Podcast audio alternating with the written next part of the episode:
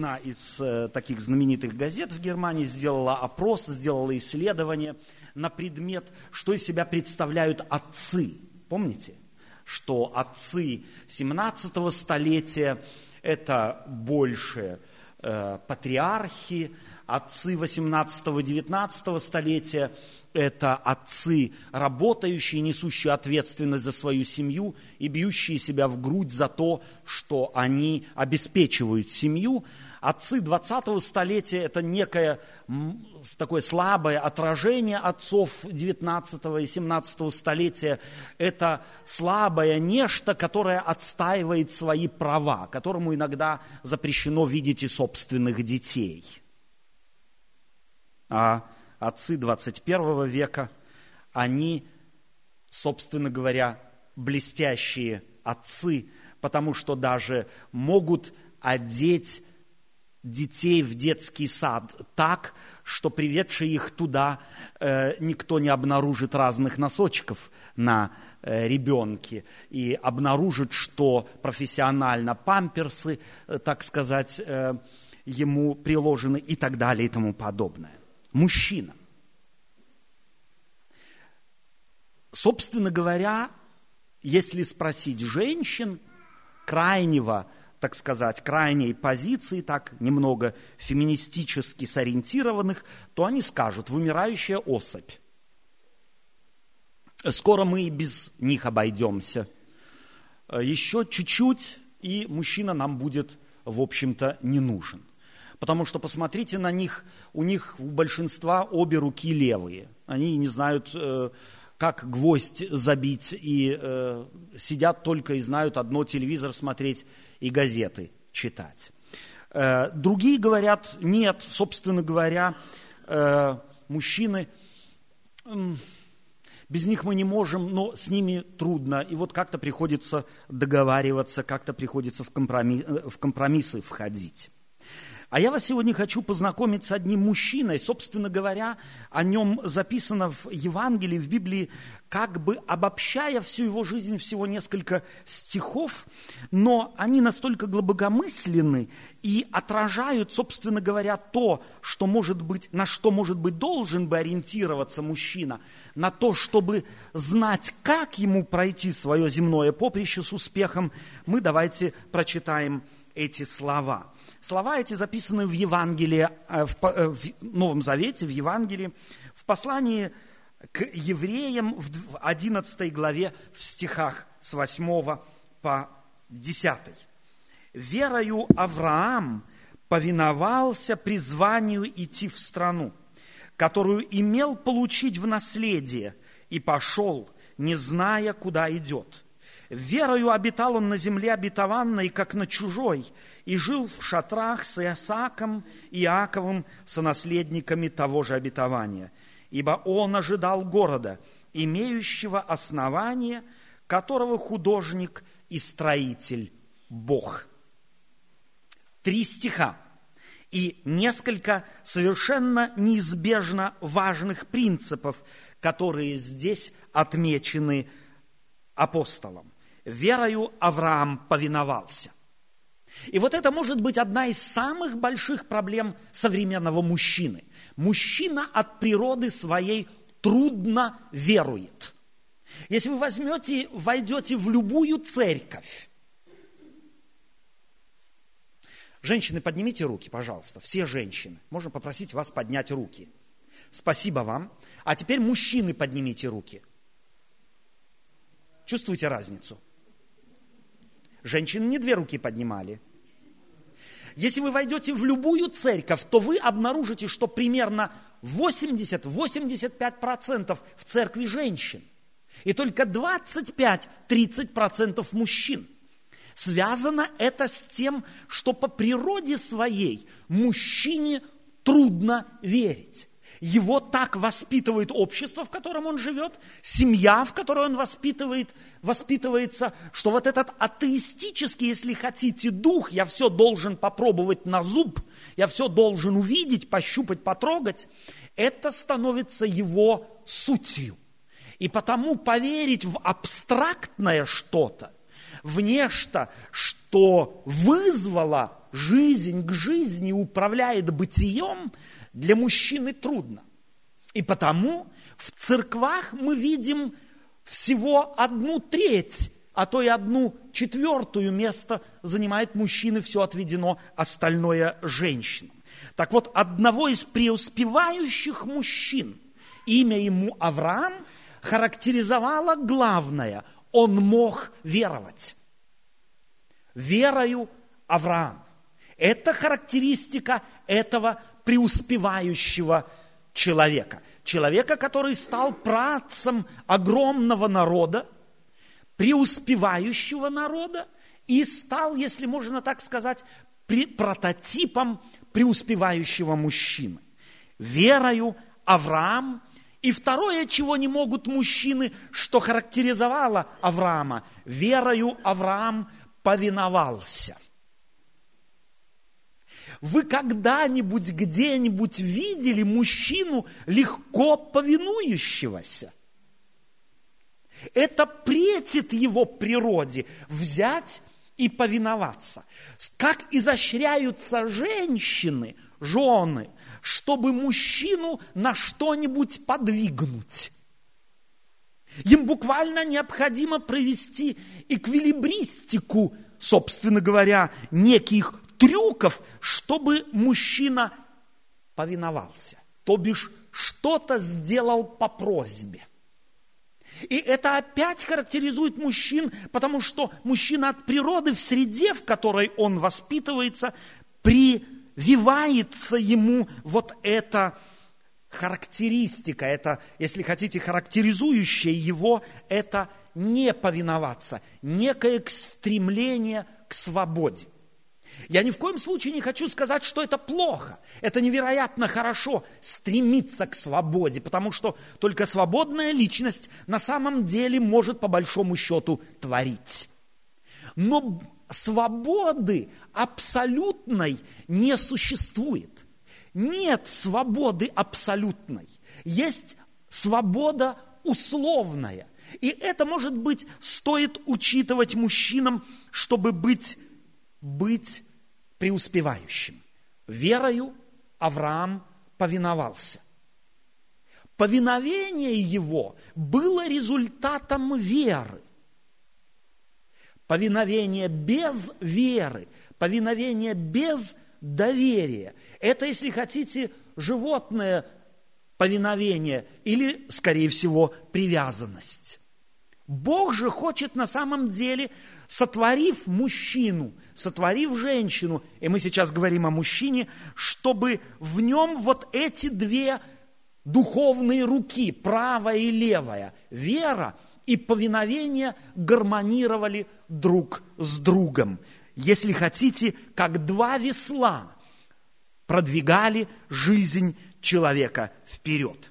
Верою Авраам повиновался – призванию идти в страну, которую имел получить в наследие, и шел, не зная, куда идет. Это подвиг.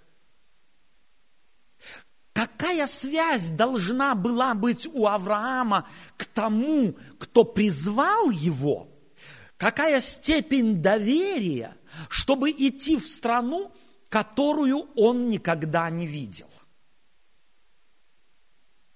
Это тем паче, это сложно для любой женщины. Женщины склонны доверять, женщины склонны повиноваться. Так их воспитывают, так воспитывает их общество в 21 веке тоже. Им это гораздо проще, нежели мужчинам. И вместе с тем, кто может такую степень веры и доверия проявить, что отправиться в страну, которую никогда не видел? Чтобы понять, что происходило с Авраамом, необходимо немного знать так его историю. Я думаю, что большинство из нас знакомы с его историей, с историей праотца еврейского народа. Это человек, который неплохо жил в Уре Халдейском, одном из центров цивилизации примерно около трех тысяч лет тому назад, грубо. И его, ему говорят, его призывают, выйди из родства твоего, из дома отца твоего, и пойди в землю, которую я тебе покажу. В будущем времени сформулировано это предложение, это слово. Я покажу тебе, я не показываю, я не дам тебе удостовериться, я тебе буду ее показывать по мере приближения к ней. И этот человек отправляется в страну, которую не знал. Аврааму тогда было легче, чем современным мужчинам. Потому что жили они в патриархальном строе. Мы сегодня живем в демократическом строе. Мужчина может кричать, повышать голос, мотать руками и звать, и призывать, и убеждать. Он, как правило, остается голосом вопиющего в пустыне. Потому что вот то, что мы называем демократией, то, что мы называем в, худшем, в худшей ее форме, она сегодня привела к тому, что каждый думает, что он небольшой боженька в своей жизни. Я сам с усами, я сам знаю, чего хочу, когда хочу и куда хочу. И потому наши семьи, собственно говоря, от этого страдают. С одной стороны, из-за того, что мужчины, которые, от которых по-прежнему еще в семье по традиции ожидается, он знает, он капитан, у него, собственно говоря, штурвал в его руках. Он определит направление, а он веровать не может. Он даже в самого себя довольно часто с трудом верит. Смогу я с этим справиться? Не смогу. Комплекс неполноценности, на фоне, может быть, преуспевающей супруги или его детей, и повиноваться. Трудно. Потому на улицах наших правила дорожного движения перманентно нарушаются. Не потому, что не заметил, не потому, что забыл, а потому, что хоть где-то я хочу показать, что куда хочу, туда и рулю. Верою Авраам повиновался. Призванию идти в страну, которую имел получить в наследие, и пошел, не зная, куда идет. Верою обитал он в земле обетованной. Чем обитаем мы, мужчины? что составляет наш стержень, что составляет, если хотите, наше мужское средоточие. Как правило, мужчины гордятся тем, что имеют. Они с удовольствием ставят это на показ. Если он богат, то обязательно это нужно показать, продемонстрировать. Кто-то сказал как-то, что длина капота автомобиля, на котором едет мужчина. Обратно пропорционально самооценке. То есть, чем длиннее капот, тем больше комплекс неполноценности. Или наоборот. Это, конечно, примета такая очень относительная, но вместе с тем что-то в этом есть.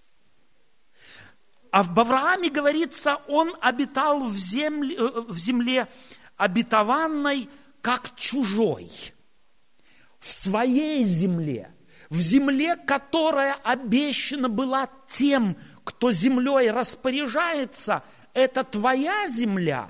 На этой земле он жил как чужой.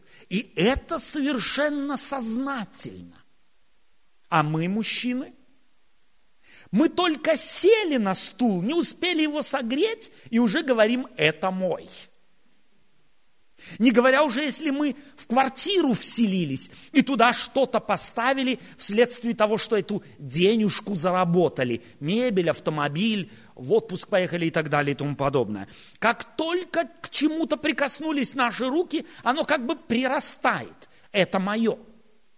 Авраам имел некую силу, духовную, душевную силу в себе, что мог в стране своей жить как чужой. Знаете, что это такое? Это значит уметь спрашивать, а можно это, а можно то, а позволительно ли это, как ведет себя чужой в чужой стране. Он постоянно спрашивает, он очень неуверенно передвигается, он не хочет нарушить ничего, чтобы не попасть в сложности. И здесь эта характеристика на самом деле великолепна. Если ты в твоей собственной семье, ты мужчина, будешь жить как чужой, это значит, что тебя будет постоянно интересовать, как тебя воспринимают тебя окружающие. На это в основном все мы мужчины глухи. Нам, извините, до лампочки, что о нас дома думают. Что о нас на улице думают, это важно. Но что о нас думают дома? Я здесь царь, и Бог, и воинский начальник. Я здесь могу вести себя как мужик мясо. Он жил как чужой. Как эти два прототипа только что на сцене, они жили у себя дома. Так чужой не живет в чужой стране. Он передвигается деликатно. Его интересует, он заинтересован в том, чтобы каждый его шаг был уместен и ни в коем случае не был не в попад. Верою обитал он. Что давало ему силы жить в, чуж... в своей стране как чужой?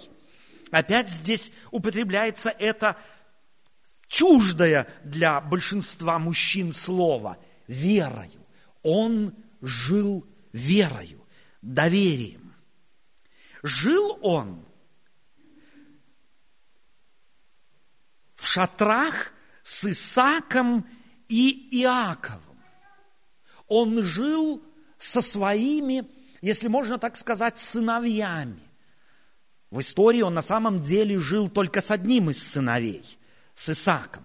Здесь, здесь автор говорит и с Иаковом. Он хочет сказать, что этот человек так влиял на своих сыновей, что до третьего колена его философия жизни была перенята. Он не должен был убеждать, ты, сын, должен жить так, как я.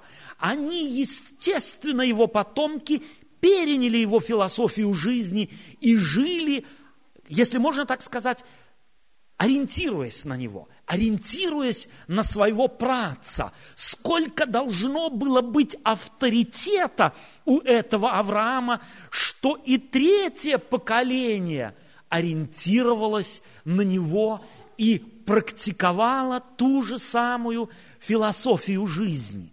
Жизнь веры и доверия. Он жил в шатрах.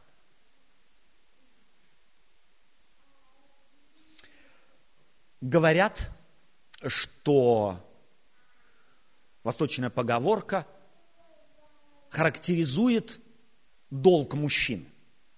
Он должен вырастить сына, построить дом и посадить дерево.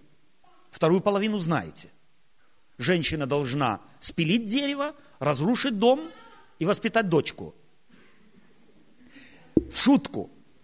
Э, мужчина должен. Так от него ожидается, он должен. И вот эта степень долга на самом деле довольно часто на него, на нем давлеет настолько, что он постоянно считает себя не доростком неким. Он считает себя не дотянувшимся до неких критериев, которые от него ожидаются. Мне недавно рассказали совершенно изумительный анекдот. он немного с подтекстом, и как все анекдоты из России, несколько построены на противопоставлении национального вопроса, но вместе с тем он интересен. Русский и узбек пришли помолиться – в конце года русский молится и говорит, Господи, благослови меня, пожалуйста, чтобы мне дали в конце года тринадцатую зарплату, и чтобы я мог моих детей обуть, одеть и купить им что-нибудь сладкое. Узбек молится и говорит, Господи, благослови меня, чтобы я мог продать мешок арбузов.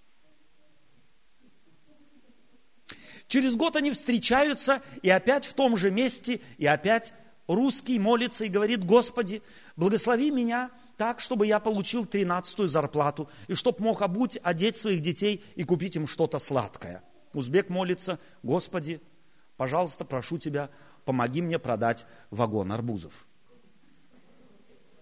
На третий год они встречаются, русский молится и говорит, Господи, пожалуйста, благослови меня так, чтобы я получил, получил 13 зарплату, мог купить детям что-нибудь одеться, обуться и сладкое, узбек толкает его и спрашивает его, а что такое тринадцатая зарплата?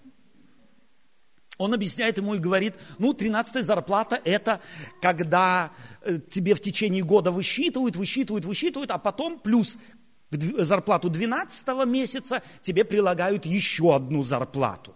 Сколько это примерно будет, по-твоему? Ну, он говорит, где-то так 120 рублей. На, возьми 120 рублей и иди, не мешай Богу работать. Может быть, вот этого не хватает у мужчин? Вот этого на самом деле стремление сдвинуться с места от привычных норм. И большинство из нас неподвижны. Авраам для меня невероятно великолепный пример человека, который имел все – но когда его позвали, когда зов достиг его сердца, его ушей, то он встал и пошел. Он готов был на эксперимент в своей жизни. Большинство же мужчин, только потому, что у них нет веры, и они с трудом доверяют, они держатся, как дьявол, за грешную душу, за то, что у них есть. И никогда и ни за что не отпустят. Давайте мы поучимся у Авраама. Он жил верою. Он умел доверять. Его авторитет на основании этого вырос настолько, что доставал тенью своей третье поколение. И несмотря на все его достижения, он мог жить в шатре, потому что ждал города, которого строитель и художник – Бог. Веровать, доверять и уметь ждать. Пусть эти три качества укрепляются в вас день ото дня, и вы завтра будете лучшим мужчиной, чем сегодня. Аминь.